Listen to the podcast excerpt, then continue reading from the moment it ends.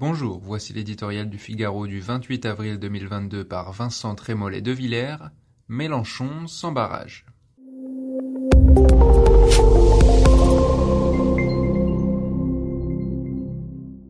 La République, c'est lui. La gauche, c'est lui. Le Premier ministre, c'est déjà lui. Devant le considérable Jean-Luc Mélenchon, le cœur des insoumis somme Emmanuel Macron et ses modestes 58% de s'incliner. Le troisième homme est le maître incontesté du qui perd gagne. Non content d'avoir couvert de son ombre l'entre-deux tours, il veut, avant le mois de juin, devenir le pivot de l'opposition au président de la République.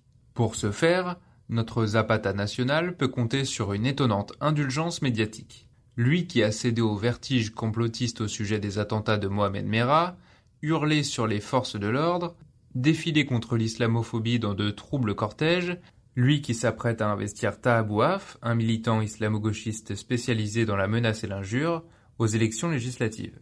Par un curieux mystère, les constructeurs de digues, les dévideurs de cordons sanitaires sont introuvables. Les insoumis, c'est permis. Transgression chic.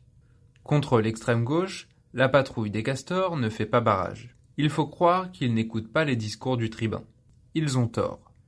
D'abord, Mélenchon connaît toutes les ressources de l'éloquence, et sa langue se distingue du français boiteux de la plupart de ses concurrents. Ensuite, il trouverait des considérations qui feraient passer Éric Zemmour pour un incurable optimiste. C'était place de la République au mois de mars. Mélenchon décrivait du réchauffement climatique une véritable apocalypse migratoire. Dans dix ans, lançait-il, par millions par centaines de millions, peut-être par milliards, des êtres humains se mettront en route, réalisant à ce moment que les frontières n'existent que sur le tracé de papier.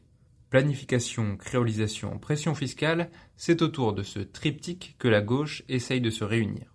On aurait tort de se moquer de l'instinct de survie de ces partis déclinants. Lors des élections municipales, ils ont montré de Marseille à Lyon et de Strasbourg à Bordeaux qu'une gauche abîmée mais unie pouvait l'emporter sur des forces supérieures en nombre mais divisées.